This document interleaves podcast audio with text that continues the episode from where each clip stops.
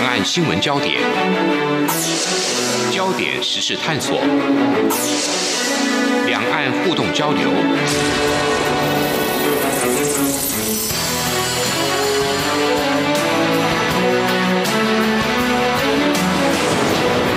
请听黄丽杰制作主持的《两岸 ING》。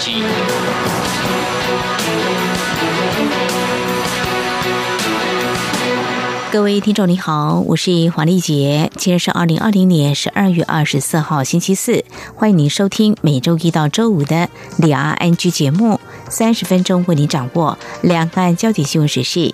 先来关心今天有哪些重点新闻？焦点扫描。纽西兰籍机师未遵守防疫规定，导致两名同事和一名友人也染疫，而这名友人也让台湾八个多月来无本土病例记录止步。中央流行疫情指挥中心指挥官陈时中今天举行疫情记者会，表示。这名有人接触者一共有一百七十六人，已经全部裁剪完毕。无论是 PCR 核酸检验或是血清抗体检验，都是呈阴性。后续如果有需要在框列的人，会再加以裁剪。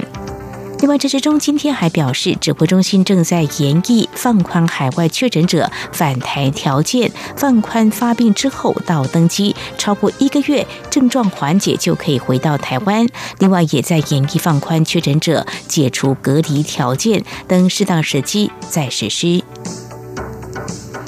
相关焦点，根据《华盛顿邮报》报道，全球针对二零一九年冠状病毒疾病 （COVID-19） 确诊者进行病毒基因序列分析，来检验基因突变分析比率排名当中，台湾排名第三，仅次于澳洲及纽西兰，而全球确诊数最多的美国，分析比率则远远落后，排名第四十三。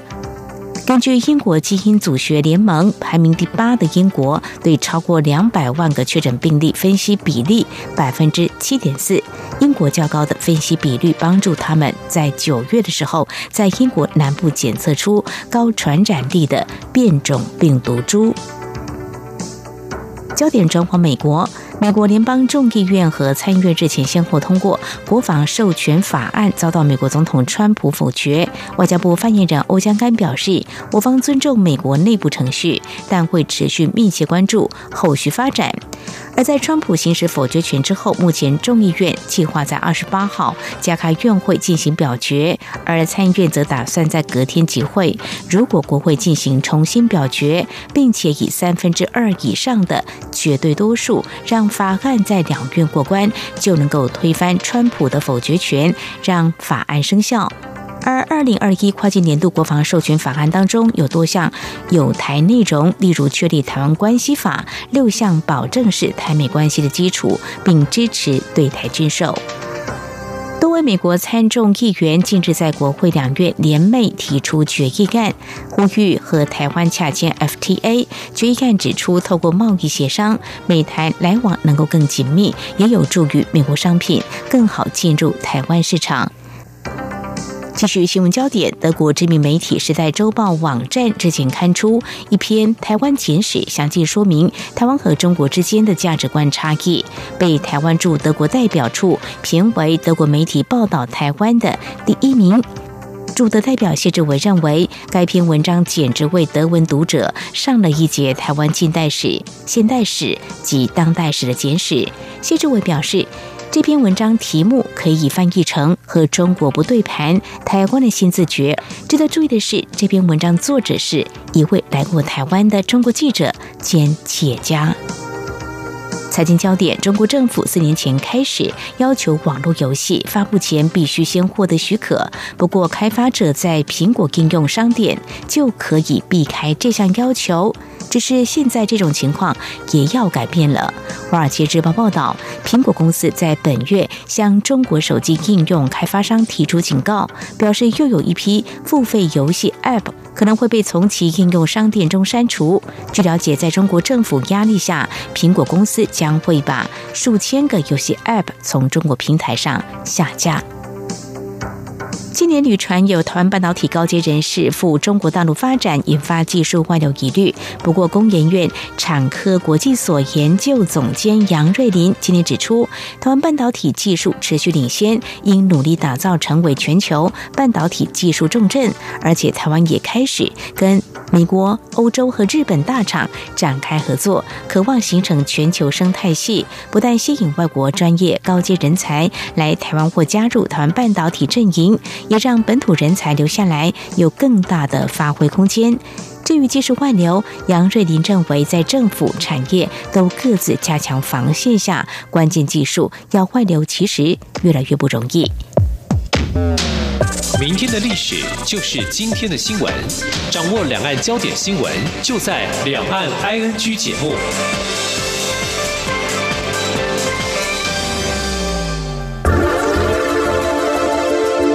最热门的新闻，最深入的探讨，焦点探索。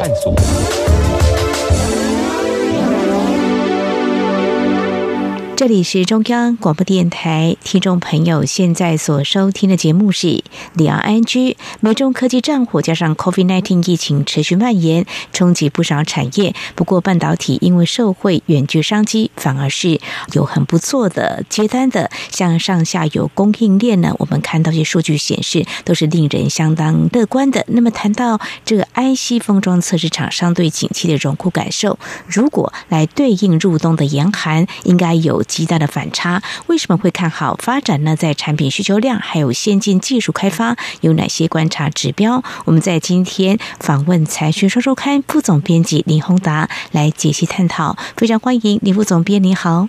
啊，主持人好，各位听众朋友，大家好。好，谈到半导体呢，在节目当中，我们持续来关注，就是接单呢是非常畅旺的哦。目前看来，以半导体的这个上下游供应来看的话，是不是明年依旧是看好的呢？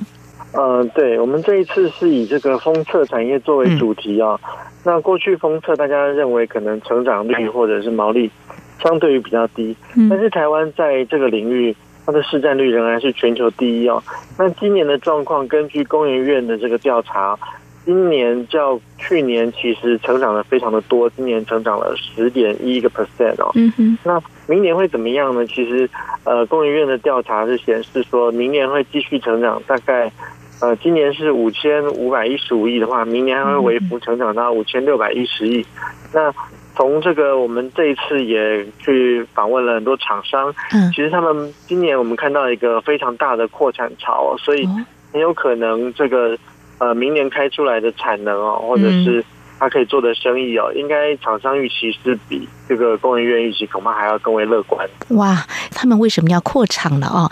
如果这个疫情远距商机之外呢，我们还可以看到是不是有一些新的产品需求？事实上，在技术开发面也有突破的一些进展呢？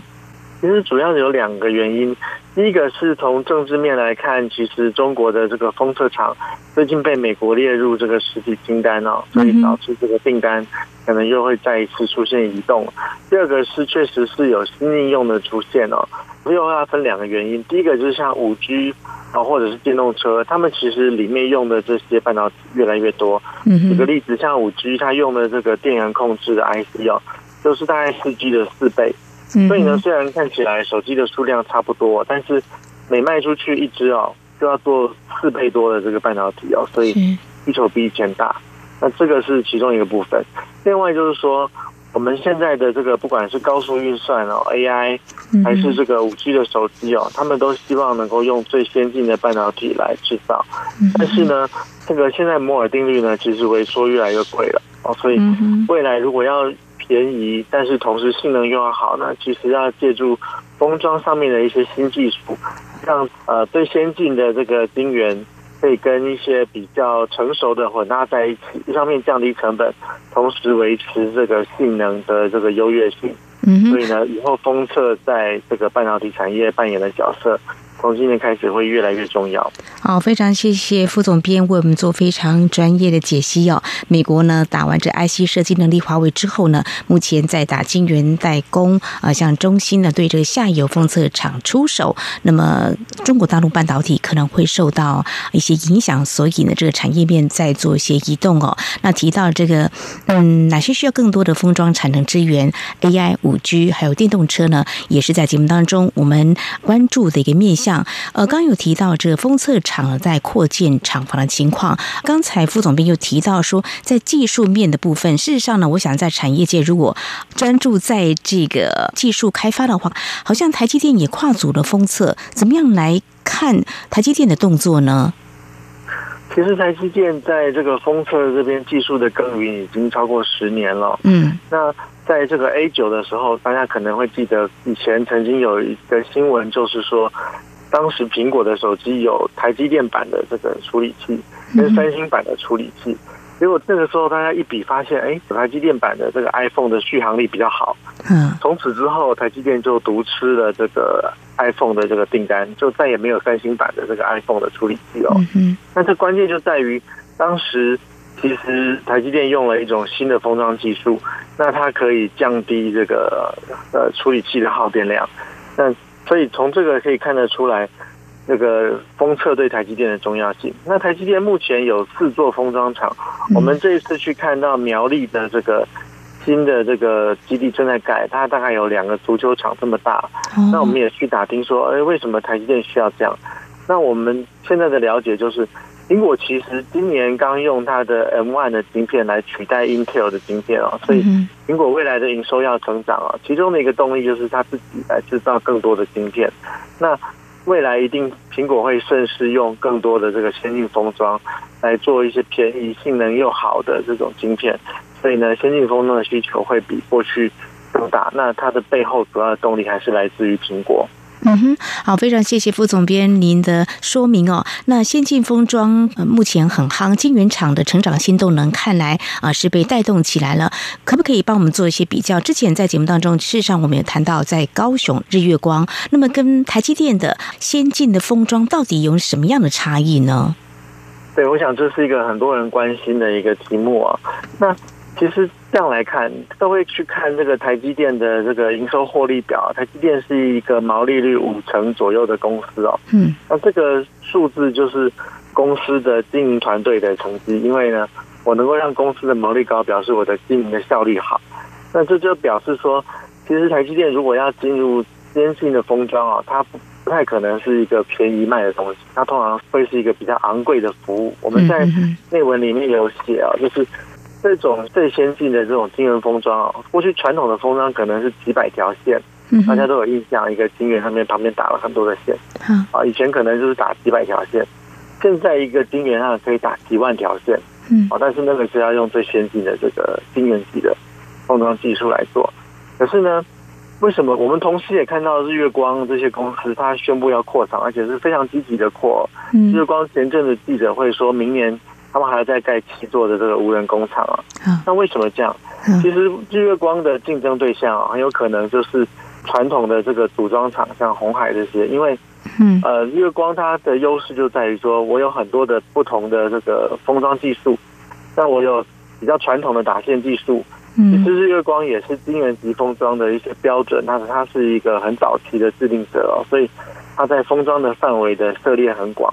那大家如果知道一个事情，就是。苹果的耳机啊，其实本来是有是组装的，它是用 PCB 板上面粘了很多的 IC 做的。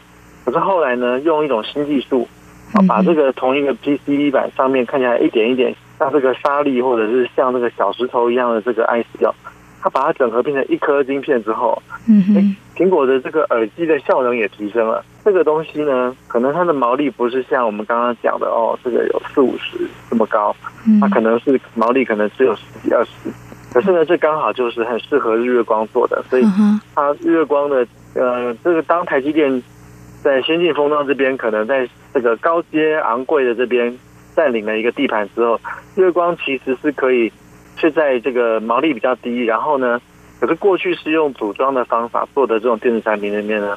用封装的方式，让它的效率更高哦，向下去跟这个传统的这个电子组装厂去做竞争。在状况下，是是创新技术都要提升，所以这个台积电还有日月光他们是分时不一样的市场就对了。对。嗯哼，那你刚刚提到像中国大陆的一些封测厂，因为受到美中科技战的影响，应该受到波及。那么就这个部分的话呢，我想厂商应该是呃预做因应了吧？我想厂商对于产能大概现在都是很在乎的啦。嗯哼，那现在中美这个半导体各自一边一个体系的状况，其实是越来越明显了，特别是从中芯开始是啊。那中芯受到制裁之后，我想它也会连带影响到这个它周边的供应体系。啊，那但是这个要观察的，特别是像美国的这种 IC 设计公司啊，我想它会更愿意多采用这个台湾的这个 IC 的制造跟服务系统，这样它才比较不会受到美国未来这个禁令的这个波及。嗯，所以厂商，我想他们现在在台湾，我们看到很多积极的扩产，我想都是为了。接下来的这个需求来做准备。嗯，好，因应未来这个局势的变动呢，我想厂商也会做最好的准备。这是在我们节目前半阶段呢，非常感谢财讯双周刊副总编辑林宏达，在今天我们特别针对有关 IC 封装测试厂商对景气未来的一些看法。目前从扩厂看来是看好未来景气，而且从工研院的预估，还有产业界他们自己评估，未来可能会好好几年。所以从最高阶的晶圆级的封装，还有最传统的打线封装，应该都是一个非常乐观的发展。好，非常谢谢副总编您的解析。稍后节目后半阶段，我们再针对相关的面向再跟您请教。对于这个市场未来的一些演变，有哪些必须要关注的焦点？今天的新闻就是明天的历史，探索两岸间的焦点时事，尽在《两岸 ING》节目。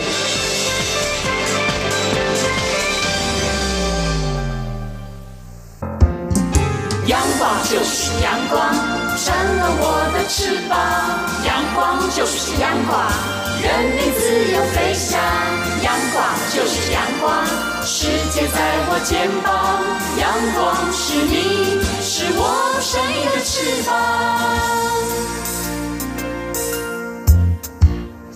这里是中央广播电台，听众朋友继续收听的节目是两岸 ING 节目，持续访问财讯双周刊副总编辑林宏达。继续在刚才节目当中，副总编跟我们提到啊，现在不管是这个高阶的晶圆级的封装，还有像传统的打线封装，各有这个市场瓜分哦。但是也提到中国大陆的半导体的下游的厂商，呃，应该会受到美中科技战的影响哦。那么这样来看来，其实。像刚刚我们提到这个日月光哦，它所从事比较传统的打线的封装，面对这个市场的变动，他们是不是也有让我们看到比较灵活一面来应对市场的一个需求呢？这两年其实中国也非常的积极在发展先进封装，因为他们也知道说，呃，这方面一定是未来的趋势。那同时，鸿海其实他们也投资了像信息这样子的封装公司，啊，他们也知道说，呃，这个是未来。所以呢，它变成一个非常竞争的局面。那日月光其实它本身也有高阶的这个封测的技术，那只是说呢，受限于这个商业模式。因为如果像台积电自己制作晶圆的公司哦，如果晶圆封装的过程中坏掉了，那它其实它只要再生产一片就好了。嗯。可是呢，对日月光来说，它如果做坏了，它可能必须要赔相当高的这个金额。所以他们。大概就是走这种系统啊，就是系统级封装是最适合他们做的。那日月光这几年其实很积极在发展五 G 无人工厂，就是因为如果有一天大家要进到激烈的这个成本竞争的时候，其实日月光用这个自动化工厂，它可以把成本降到规模最大，而且呢最能够控制效益最好的一个状况。嗯，那他们呃最近的记者会上也讲了，明年他们会在。高雄啊，再盖可以做这个无人工厂，我想这个是他最新的一个布局状况。红海也会想要去做封装，所以半导体以后就很重要。因为以前一个电脑你打开来，里面板子也大一块，又很重啊。如果做成一个 IC 就很轻，你可能一个手掌就可以带着走了。哦，所以这个电子产品变轻变薄，这个一定是一定是不会变的啦。关键就是谁能够做便宜。那所以就改成，你看那个五 G 无人工厂看起来很高级，它其实是要去做低阶的产品，它才能够做便宜。可是低阶这样毛利，这样会不会又重回过去也曾经出现？可是日月光的毛利率基本上是往上走的哦。那因为你自动化之后，你其实很多的成本其实是可以控制的。在台湾做的话，你不用自动化，你就很难去跟大陆竞争了。所以这样技术也是提升，然后节省成本啦。日月光有两个方向啦，这个自动工厂是做低价，然后去跟大陆竞争。它同时也有高阶的两边发展。那技术上跟台积电一样吗？他们的问题不是在于技术啦，而是说，嗯，台积电。如果这个封装过程做坏了一片，你就要再生产就好了。嗯，日月光做坏了，你就要赔钱。哦，所以他们都有技术，可是他们嗯，厂商可能苹果是把它们拿来当做备用，所以他们的产线就在高阶这边就比较不容易填满。等于台积电是最高阶啊，日月光中间，其他人可能低阶，但是嗯，因为电子产品越来越多嘛，哦，你看这个耳机就是一个明显的例子。嗯，我们以前耳机不会用这么多半导体技术。嗯哼哼，以前耳机就是磁铁啊。嗯哼，嗯，所以但是说，哎，这个东西就是不断的在增加。嗯，是是。那么看来呢，不管是先进或传统的这个封装呢，都看好未来的市场。所以市场的需求热度这么的高，这个价格的部分有没有涨价的情况？之前在节目当中，我们是谈到啊、像是笔电有涨价，我不晓得在封测厂这个部分的话，这个产品价格。的波动如何？大概呃，传统的打线的部分其实是有一些涨价，因为大家都看到一个升级潮，所以过去这种传统的打线封装啊，本来这个封测厂是把它已经封存起来了，嗯，啊，相关的产能比较少，就像过去的这个八寸晶圆一样，啊，这个是市场上比较少在扩张产能的部分。可是因为现在需求大幅的回来了，嗯，所以呢，在这方面，明年大概从一月一号开始。它这个报价就会略微往上提升。嗯哼，这个涨价哦，会牵动哪些效应呢？我想涨价的话，它可能一层一层的回去哦。第一个就是最后可能会带动这个终端产品的这个价格，而且呢，最近很多的这个电子产品哦，其实的供应都呃这个出现这个不容易买的状况。对，你看现在游戏机啊，PS 五其实是很难买的。啊，然后电视啊，有些电视其实你可能，呃，可能要订，甚至要等它才会有货，所以现在整个供应链都在一个震荡的状况。嗯哼哼哼，缺货的关系，都是因为缺货的关系。呃，这个相关的一个讯息啊，就是美元是一路走贬哦。这个股市呢，是不是受到牵动？我们要指的是说，如果从这个资金市场瞄准这个产业发展，我们今天是比较聚焦有关这个封测厂，怎么样来看相互的影响呢？把这个产业发展看得比较清楚一点呢，不会受到这资金的一些影响。分两个层面来看啊，第一个就是说美元这么大幅的贬了，跟美国的经济体的这个状况是有关系的。因为大家可能认为这个美国的这个经济啊短期内受创了，所以呢钱就从美国跑到其他的地方去。嗯，好，因为疫情关系，可能亚洲受创比较轻微哦，所以你可以看到亚洲相关的这个汇市其实是相对比较好的。那为什么亚洲的经济比较好呢？其实很多都是。高科技啊，特别是高科技制造，很多是在亚洲啊，比如说像半导体、面板啊，其实美国是没有面板制造的啊。那你看这个最高阶的晶圆代工啊，其实美国也没有，这个是台湾才有的。所以各位可以看到，这个最近台币是非常的强势。那这个后面是有一个经济的原因的，那因为我们还有高阶的制造业在台湾啊，那所以这两其实是一体的两面。所以，当这个目前缺货，还有这个我们讲的这个调高价格，嗯，或者是这个交期啊，就是说现在台湾这些高阶的电子厂都其实产能是满载，而且可能要六个月以后才能够交货的时候，其实这就代表它的整个经济的这个表现是不错的。所以，这个是支撑了这个吸引资金会涌到台湾来的一个原因。所以，如果不管是观察这个股市的表现，还是观察产业。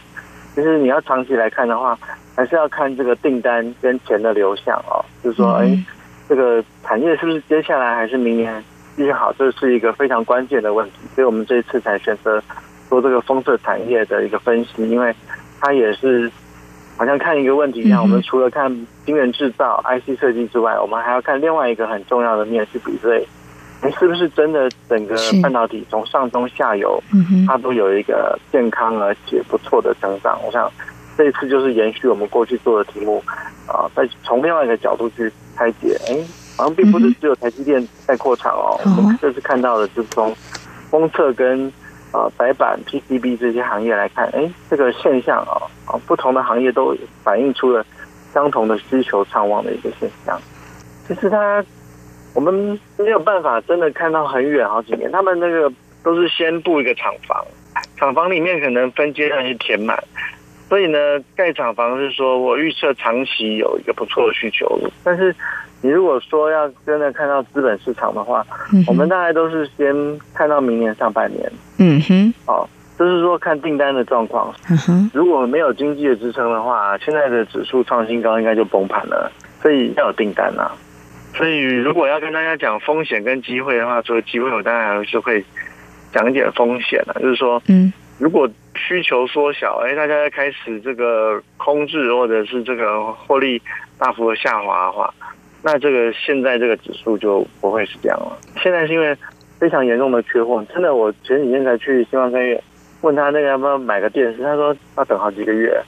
买韩国的电视也要等，要等好几个月。嗯，他说你要排了，那一月他说 LG 好像因为 COVID-19 的关系，把那个厂封起来了。你订一台电视好像一月的时候会到几台，可是呢，嗯，好像订有十几台来，可是他订单有七八十台。你要买电视的话，你不但要全部的钱先都给他，他等好几个月。那我说现在这个电子产品跟这个这些东西，它确实是出现这个供应上面的问题。像我常常就是看 Amazon 去看说，跟这个缺货的状况或库存的状况现在怎么样？嗯，那我们问一圈，这样比较起来，其实我觉得到明年三四月应该都还是维持，就算它供货慢慢的正常了以后。也要重新建立库存，所以我想要预估大概要三四月以后。嗯，可是，在那之后的状况，就是要看产业的需求是是不是到时候会不会因为库存够了，那我就可以不要买，那那个就是比较风险。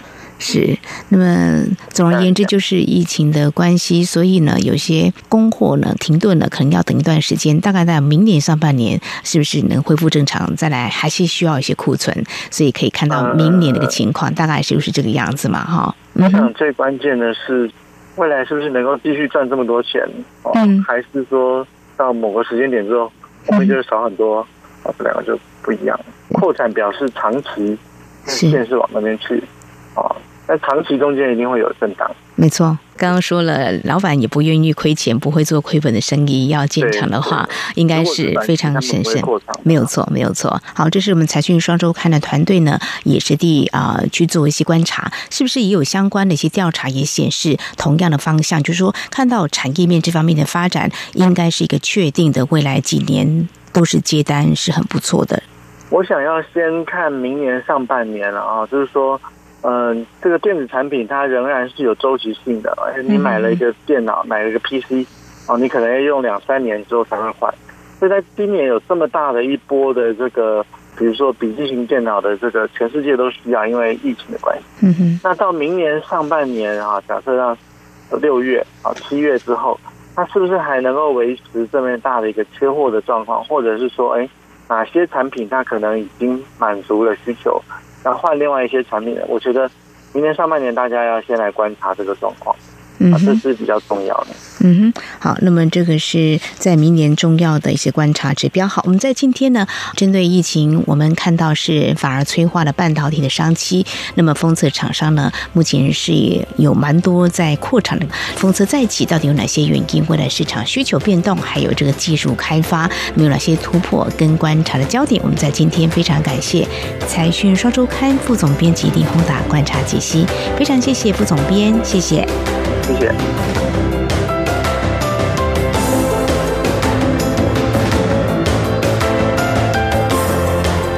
以上就是今天的两岸 ING 节目。节目尾声要告诉听众朋友，央广每天晚间六点到七点的节目时段，从明年的一月一号开始，原本向中国大陆东北地区播音的短波七三零零千赫频率，将改以短波九六一零千赫播音。